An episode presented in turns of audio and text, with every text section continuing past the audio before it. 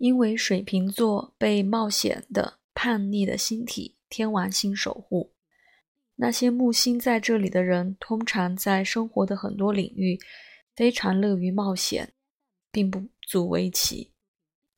实际上，社交、政治、智力和创造性的风险会激发他们，甚至对他们感觉活着是必要的。在人际关系的领域，他们也会在形式。结构和他们关系的定义上冒险试一试，但可能因为它是土星联合守护的，水瓶座一进入这些关系的主要情绪，就对冒险产生强烈的不感兴趣。他们可以无拘无束、宽容、不遵循传统，只要他们不是用来处理或表达情绪。那些木星水瓶座的人经常完全不在意实际生活和人们感受的某些方面，因为他们寻求超越情感和在超然中寻求幸福是可以理解的。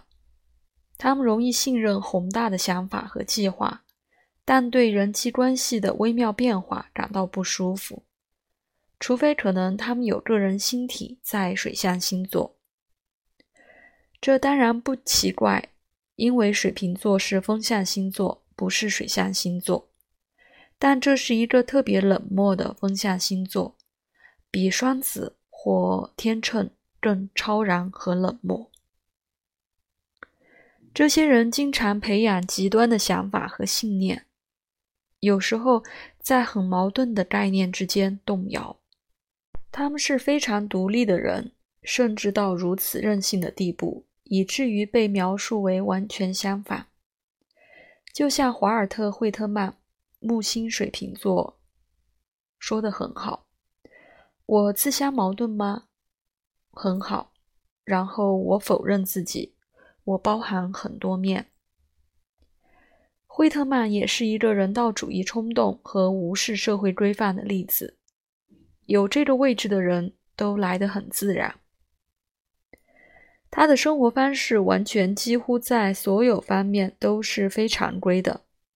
他还在内战期间当过护士。他在生活的很多方面反抗狭隘的性别角色。另一个木星水瓶座的人，虽然以前以诗人或翻译家闻名。但赢得最大的声望是通过他在大量的男性非常规概念的探究和促进。这个人是罗伯特·布莱。这个位置人道主义的冲动也在喜剧演员杰里·刘易斯的星盘里清晰的看到。他出生于1926年3月16日。从1966年开始的肌萎缩症协会筹款。活动背后的驱动力。刘易斯出生伴随金星和木星几乎完全精确合相在水瓶座。对人类来说，奉献之爱更完美的象征，可能很难以想象。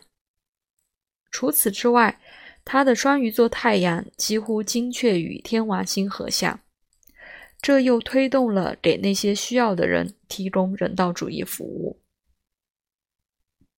平心而论，虽然应该说一些木星水瓶座的朋友表现了一种象牙塔式的人道主义，但有时候带着一丝傲慢，甚至对迟钝一些的人表现出优越感。这些人经常为政府服务，是马西亚·摩尔说的有技巧操纵一群人的理想的民主党人。这完美描述了艾森豪威尔。木星水瓶座在二战期间扮演的角色，因为他致力于协调大量的国家和力量中心。戴高乐也是民主的拥护者，拒绝屈服于纳粹的要求，为了最终的入侵，在英国积极重组一个法国的军队。火星和木星在水瓶座。